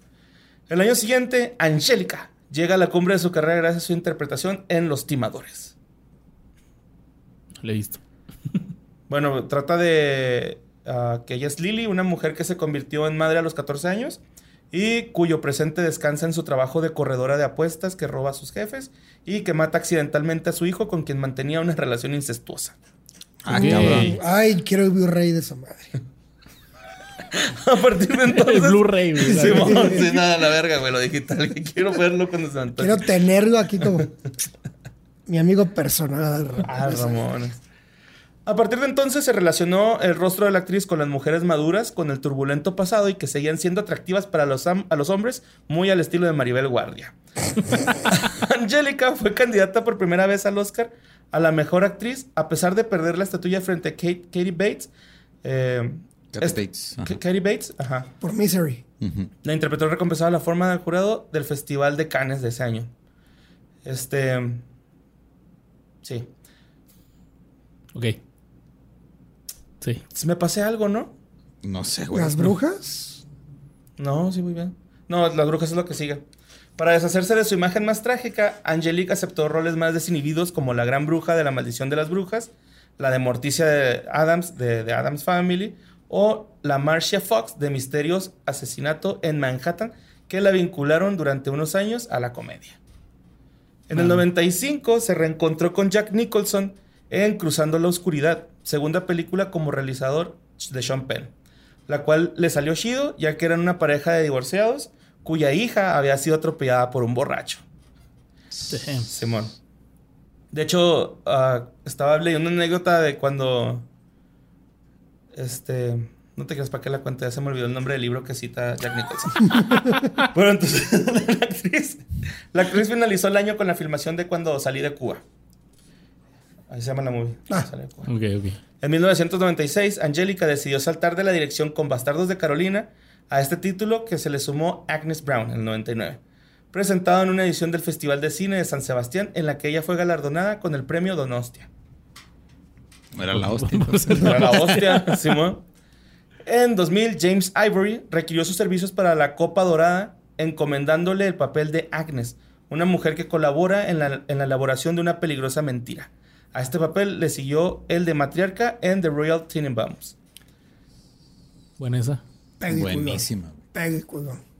Pues ya en 2003, Angélica junto a su marido Robert Graham participó activamente en las manifestaciones contra la guerra de Irak. En 2005 presidió el jurado del Festival de Cine de San Sebastián, del que también formaba parte Verónica Forque. Y al último, como que le empezó a pegar más a la actuación de doblaje. Bueno, pues allá era actuación de voz, ¿no? Porque pues eh, apareciendo en varias entregas de la saga de Tinkerbell. Ah, ¿Campanita? Tinkerbell, Simón. Eh, también escribió su autobiografía que se llama A Story Lately Told, Coming of, of Age in Ireland, London and New York. Houston sigue trabajando para pagar las facturas, ha aparecido en John Wick 3 y en varias películas de Wes Anderson. Y ahora vive con tres perros, una oveja, 13 cabras y 5 caballos. Su casa está decorada con las esculturas de su marido y su jardín tiene el rosal más bonito de la cuadra. Ahora sí no las corta. Tenía una planta Pues sí. carnívora, ¿no? También la. En la, en la movie. Locos Adams. Sí, mo. Oye, este, a ella yo la recuerdo por la guardería de papá, güey, de, de Eddie Murphy. que era la directora del colegio este. Sí, mo. No, en las brujas, qué pinche susto. Sí, güey. Sí, güey. Y más de peli- morrillo, ¿no? Sí, no, es que ese maquillaje. Sí, el pinche anuncio, güey, daba, daba miedo, güey. Yo me acuerdo que la anunciaban en Canal 5 que le iban a poner y salía ya esa cabruja, güey, en la... en Es, el- que, es que en esa película te da más acá porque estás como, ves que está escondido el niño y luego viendo cómo se empiezan a quitar todos acá y te sientes igual como que tú también estás ahí escondido. No, y aparte sí está tétrico cuando se transforman en, en ratones. Pero aparte ella dice que fue un pedo el maquillaje porque eran horas y horas más por las prótesis que nada más por pegar cositas. Porque pues la cabeza era animatrónica también. Mm. A ver, Madres. madres, pues, madres. Solo hay una como. Wow, la transición. A la verga, güey. No, pero también he sufrido en los Locos Adams porque tenían que jalarle los ojos hacia arriba. Ok. por debajo de la peluca y era un proceso donde no podían grabar mucho tiempo con ella porque le dolía un chingo de cabeza. Fuck, güey. Y en todas las escenas, si te fijas, le iluminan los ojos de una manera especial para que le brillen. Entonces era jalarle los ojos, eh, jalarle la peluca, echarle luz en la jeta y aparte todo el maquillaje. Pero valió la pena porque ahora se convirtió el meme de así cuando está tomando este. Que se vea como el chisme. El chismecito. También me da risa cuando va a tener al bebé, güey, que le dice a, a- a Homero, ¿no? Es algo así como que... Homero, voy a tener un bebé. Ahora. Así de que, güey, what the fuck. Y güey, lo sientes el dolor, le va diciendo este güey, ¿no? Pero va, va excitado, güey. Homero así de que siento el dolor, mi reina y la verga. Que así empieza la 2, ¿no? Cuando van entrando Sí, al hospital. así sí, empieza, cierto, cierto. Ah, pues vamos con Homero. Que no debe confundirse con Homero Simpson. ah, ok. Porque Homero es un padre, esposo y hombre ejemplar. Educa bien a sus hijos con lecciones de vida y consejos en vez de castigos. Ama a su esposa y se nota que lo hacían a cada rato. Sí, eran como cachondos, güey. Sí, sí, sí, les valía madre.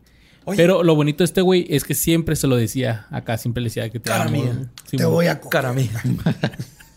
Te voy a coger. Ponte en cuatro. Llegando a mandar, ¿no? Oye, qué cagado que Humberto Vélez da la voz de Homero este y Ah, Homero no, Simpson. sabía, no sabía que era... Ujú. ¿Sí? ¿Sí, no? ¿No será que por eso... A lo mejor, ¿no? Fue así como que Le se pusieron llama Homero. también ese Pero güey. pues, quién sabe, güey. Ese güey es otro Homero. Sí. Ponle ese Homero. Fue en el 91. Bueno, ya estaban los Simpson también. Bueno, pues vamos a dejarlo como una teoría de conspiración. Pero este güey, digo que es un hombre ejemplar porque a pesar de que tiene hijos y ama a su esposa, pues también tiene una pinche casota con mayordomo y todo el pedo, güey. No sé exac- exactamente qué hacía ese güey para jalar, pero... Herencia, ¿no? Yo creo. Pues creo que en la serie se supone que era abogado. O sea, Sí, la, no, no. la viejita. Ah, ok, ok. No sabía ese pedo, fíjate. Estaría bueno investigarlo. A ver, ahí lo investigo. Pero pues Homero fue protagonizado por Raúl Rafael Juliá y Arcelay. O su nombre artístico, Raúl Juliá. Que es como Julia, pero con pinche acento en la A. Nació el 9 de marzo del de 1940 en San Juan, Puerto Rico. En la primaria participó en su primera obra de teatro interpretando al diablo. Y esta actuación le valió la participación en todas las obras escolares posteriores. Desde chiquito este güey se dejó caer. Después de presenciar la actuación de Errol Flynn en las aventuras de Robin Hood, fue cuando dijo, quiero ser actor. Ok. Así que en el séptimo grado, Julia podía ya hablar inglés con fluidez, ya que estaba, ah, se había interesado por las obras de William Shakespeare y las empezó a leer. Y así fue como él solito aprendió inglés. Ya más grande, Julia continuó actuando en obras de teatro y clubes nocturnos locales. Estudió artes libres y obtuvo una licenciatura en artes. También se dio cuenta de que no tenía ningún interés en seguir una carrera de derecho, lo que fue favorecido por sus papás, y este güey eligió actuar a tiempo completo a pesar de tener dudas sobre si podría satisfacer sus necesidades trabajando como actor. Pues sí era abogado eh, como Homero, güey. ¿eh?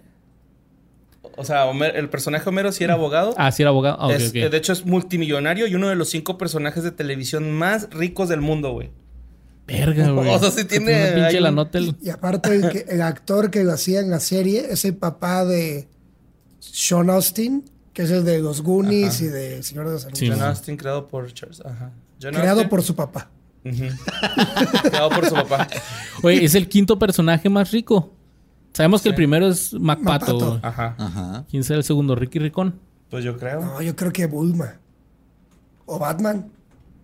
Pero pues si es de películas y Ah. nomás estamos en eso. A ver.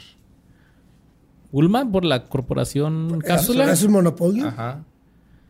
Pero pues acá Pues no, mira, el. Ricky Ricón está en el lugar 19, según una página que acaba de sacar. güey. Jodido. Bueno, el señor Ricón es el... Bruce Wayne tampoco está en los primeros 10, güey. Mira. No mames. Primero es Rico MacPato.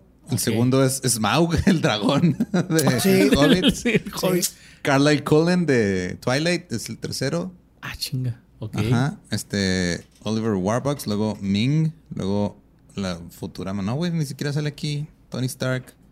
No sale aquí. Pues que son modernos, güey. ajá. Ponle que de los noventas. Aparte es abogado, a lo mejor todo es por abajo del agua, güey, ¿no? Así como que está ajá. lavando eh, feria el güey. Todos son billonarios, güey. Pero- Better Call Homero. Ay, al rato, ¿no? Así, ¿no? ¿Y Javier Duarte en qué lugar está? en donde no debería estar. Pues, ah, entonces, eh, finalmente se dio cuenta, ajá, durante un tiempo comenzó a considerar la posibilidad de irse a vivir a Europa para tomar clases de actuación. Y durante uno de sus trabajos, este güey fue abordado por Orson Bean, o sea, le llegó este güey, un actor y productor quien se encontraba de vacaciones en Puerto Rico y le dio su información de, de contacto y le dijo que se fuera a Nueva York para trabajar con él. Es así como en el 64, con 24 años, se fue a vivir a Nueva York. Buscando mejorar aún más su actuación, tomó lecciones de Win Handman, quien fue recomendado por su promotor, y en su clase estaba Christopher Walken. Wow, Órale. Nice. ¡Wow! Wow. Su primer trabajo fue en una producción de La vida es un sueño de Pedro Calderón de la Barca, donde interpretó a Astolfo. De ahí comenzó a tener varios papeles protagónicos en obras shakespearianas, algunas de ellas en español. En el 70, mientras ganaba protagonismo en Broadway, Julia participó en dos series de televisión, Love of Life y una que apenas empezaba, Plaza Sésamo. No mames. Su personaje se llamaba Rafael y era The Fix-It Man, o sea, el que lo arregla todo. Y dirigía una tienda de, pues, una ferretería. Y fue un, un personaje que salió mucho durante la tercera temporada de Plaza Sésamo. Wow. Yo no sabía que era desde el 70, güey, Plaza Sésamo. Sí, ya tiene un 69. chingo, Simón. Mientras trabajaba en Plaza Sésamo, un productor se puso en contacto con él y le ofreció el papel de Proteus en Two Gentlemen of Verona. Y por su actuación en esta obra recibió su primera nominación a un Tony y ganó el premio Drama Desk del 72 a la mejor interpretación. Te voy a poner Tony. De ahí pasó varios años haciendo obras de teatro y ganando otros tres premios Tony.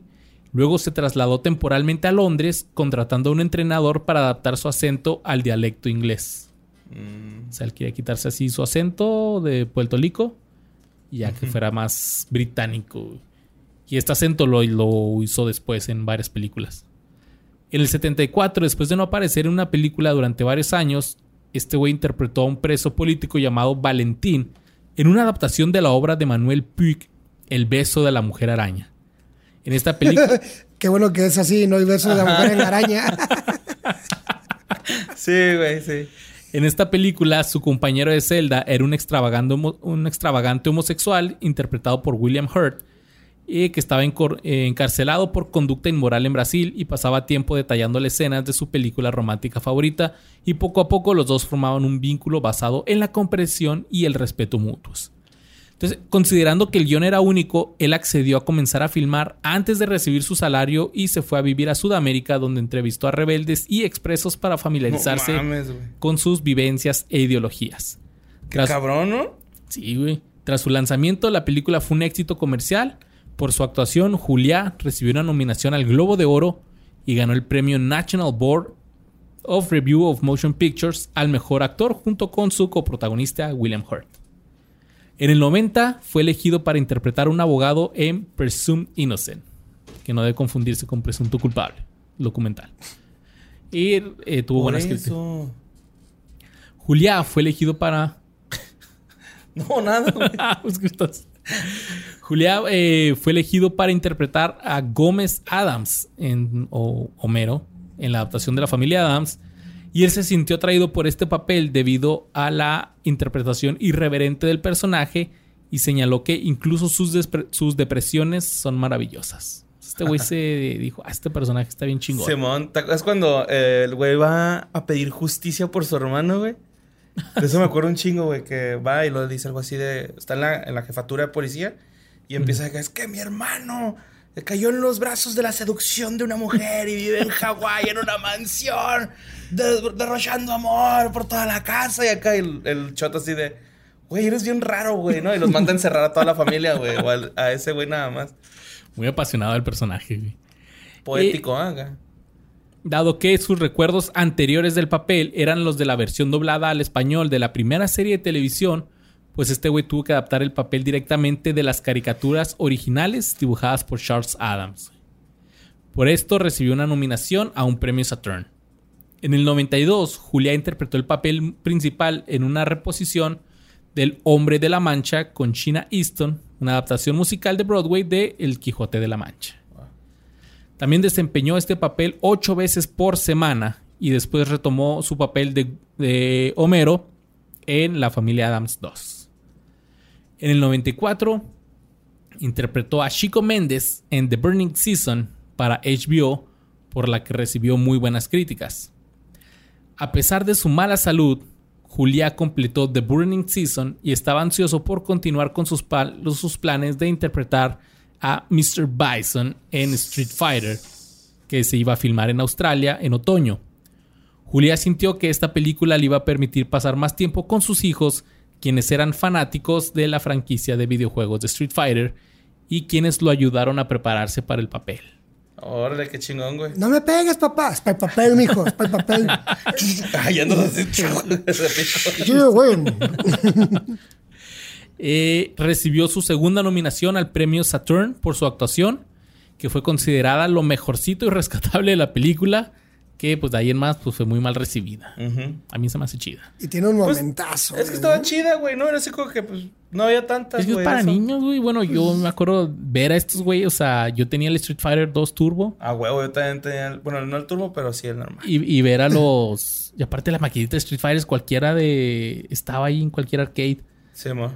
Y verlos ya así como que en live action, Sí, mo. estaba bien chingón. Empecé a ver la serie, güey, que está en Amazon. Está No, bueno. en Netflix.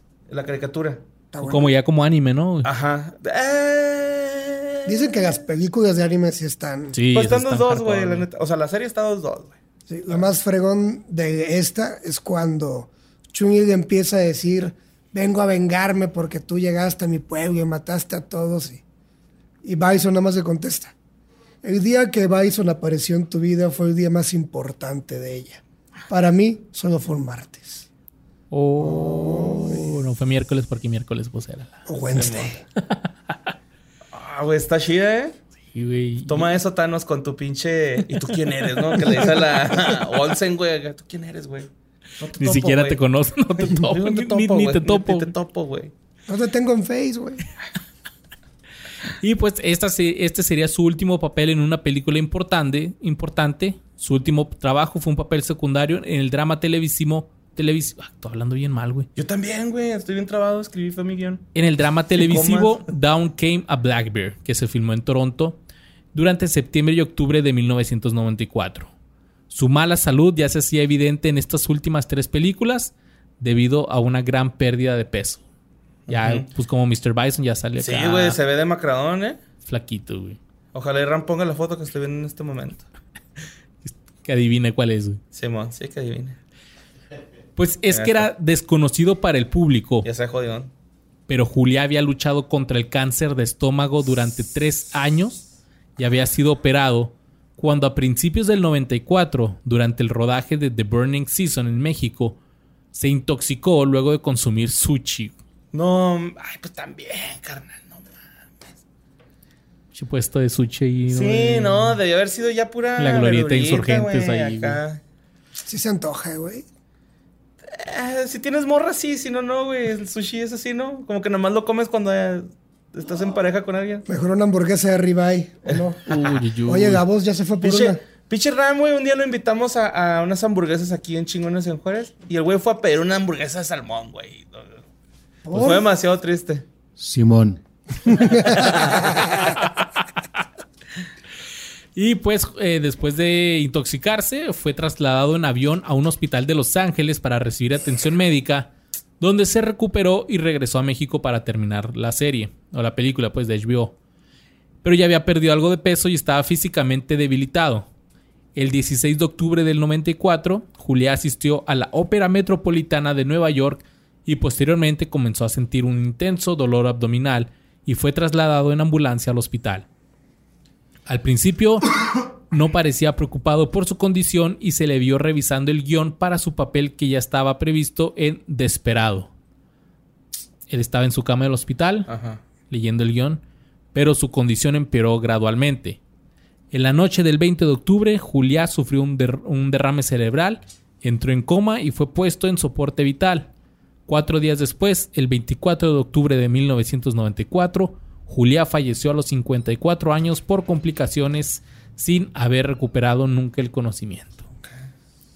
De acuerdo con las instrucciones de Juliá, su cuerpo fue transportado a Puerto Rico. Se le hizo un funeral de estado en San Juan el 27 de octubre del 94, acompañándose a Julia hasta el edificio del Instituto de Cultura puertorriqueña, donde se llevó a cabo su funeral.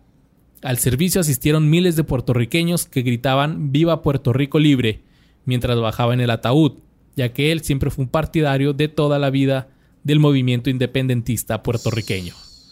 También un montón de claveles cayeron desde un helicóptero. El personal de Universal Pictures le rindió homenaje dedicando Street Fighter a su memoria, agregando la frase por Raúl, vaya con Dios. en los win. créditos finales. Nine. Salió el continuo. y este güey así, güey, vencido. Ah, güey, qué, qué- qué asco de persona por estarme burlando. No, eso. güey, estuvo bien verga ese chiste. You lose. En vez de sonar el... Sonó eso. Uh, uh, sí. Perdóname, Raúl, güey, perdóname, güey. No mames. Insensible. Ay. Ay, güey. Por su actuación en The Burning Scissor, Estuvo nada salir con tu primo. Julia recibió póstumamente un Golden Globe Award, un Screen Actors Award, un Cable AC Award y un Emmy. Y un TV y novelas. En reconocimiento, el Fondo Nacional de las Artes Hispanas ofrece anualmente el premio Raúl Julia a la excelencia. En el 2002, la actriz Sandra Bullock recibió este premio y lo recibió por su trabajo como productora ejecutiva de la serie de televisión de George López, que ofreció trabajo y exposición para el talento hispano. Tengo una serie. Simón, el Jorge López Mendicuti tiene su serie. Y- Interpre- Interpreta a un comediante, bueno, un padre de familia hispano, pero ¿Por qué llora, güey? ¿Por qué llora, cabrona? Y ese es el legado de Raúl Juliá, a quien recono- recordaremos como Mero y como Mr. Mr. Bison. Bison. era muy buen actor, güey. Sí, güey. Cabrón. Y la neta, qué mal pedo que terminó en tragedia. Sí, güey. Y sí tenía como una cara muy distintiva, ¿no? Así como que era muy diferente a lo de los demás actores. Se parece un tío, güey. Diciendo que no, único acá. No mames, mi tío. Y así que ahora que no le digan, que no le cuenten, usted ya sabe que fue de los actores de Los Locos Adams. Oh, Turururun. yeah. Turururun. Turururun. Turururun. Turururun. Taran, taran, taran, ta, taran. Ahora, ahora sí, ¿cómo va, güey? la canción? Ah, curiosamente, datazo, decidieron hacer la película, la primera, en el 91, porque habían ido a un estreno varios productores de otra película y venía un morrito, hijo de uno de ellos, empezó a tararear la rola y todo el mundo se sabía la letra de la serie. Mm, Y dijeron, vamos a hacer los locos Adams. Wow. Wow. Wow. Y pues esperemos que les haya gustado mucho este episodio. Sé que algunos ya lo habían pedido. Así que aquí está. Finalmente, para ustedes. Mendicuti, gracias por haber estado aquí con nosotros. ¿Te ¿Cómo te la la pasaste bien? Un placer, soy fan. Qué bueno, güey. Soy fan. Qué bueno. Discúlpanos, güey, por ser tan malos, güey, pero nos encanta, güey. Lizardo con su Emi, el borre con su nota. Y aquí y Mendicuti los vino a visitar. Tanananan. Güey. Un ya la traías, Gus, ya la traías armada. esa. Sí, sí, sí, Si no armó toda una pinche teoría del miércoles y los números y acá, pinche Da Vinci. Es un Da Vinci este, güey. Pero pues bueno, Mendicut, ¿te la pasaste chido? Eso es importante. pasé poca madre. Gracias, Juárez. Fueron días difíciles antes de venir y siento que conocí amigos. Entonces. Aquí tienes casa, carnal. Sí. Y En también, el cuarto este, venga cuarto- indios de Juárez y qué buenas sus hamburguesas y de ribeye y burritos. Y hamburguesa con Winnie. ¿No la probaste? ¿Existe? Sí. ¿Vos podemos ir? Ahorita vemos. Yo, había, yo iba a unas, güey, así esas de 15 pesos, donde te decía el ruco que si la querías con Winnie o con queso, güey. O sea, era una o, Ah, o otra, o con güey. crema. Sí, güey.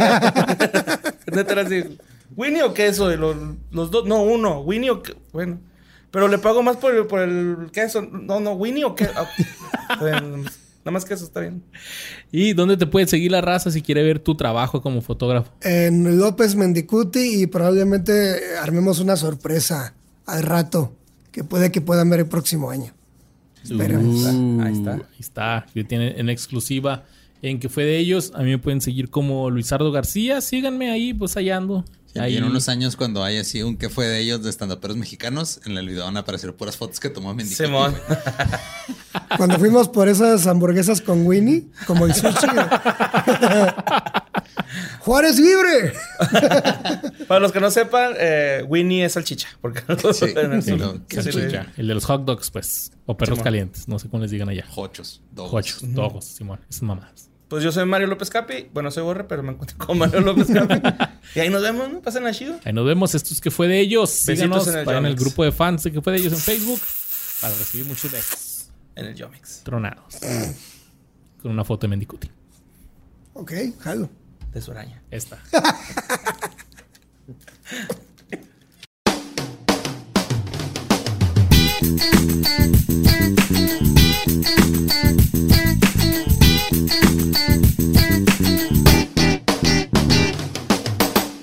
Hello, it is Ryan, and I was on a flight the other day playing one of my favorite social spin slot games on chumbacasino.com. I looked over the person sitting next to me, and you know what they were doing? They were also playing Chumba Casino. Coincidence? I think not. Everybody's loving having fun with it. Chumba Casino is home to hundreds of casino style games that you can play for free anytime, anywhere even at 30,000 feet. So sign up now at ChumbaCasino.com to claim your free welcome bonus. That's ChumbaCasino.com and live the Chumba life. No purchase necessary. Group. Void prohibited by law. See terms and conditions. 18 plus.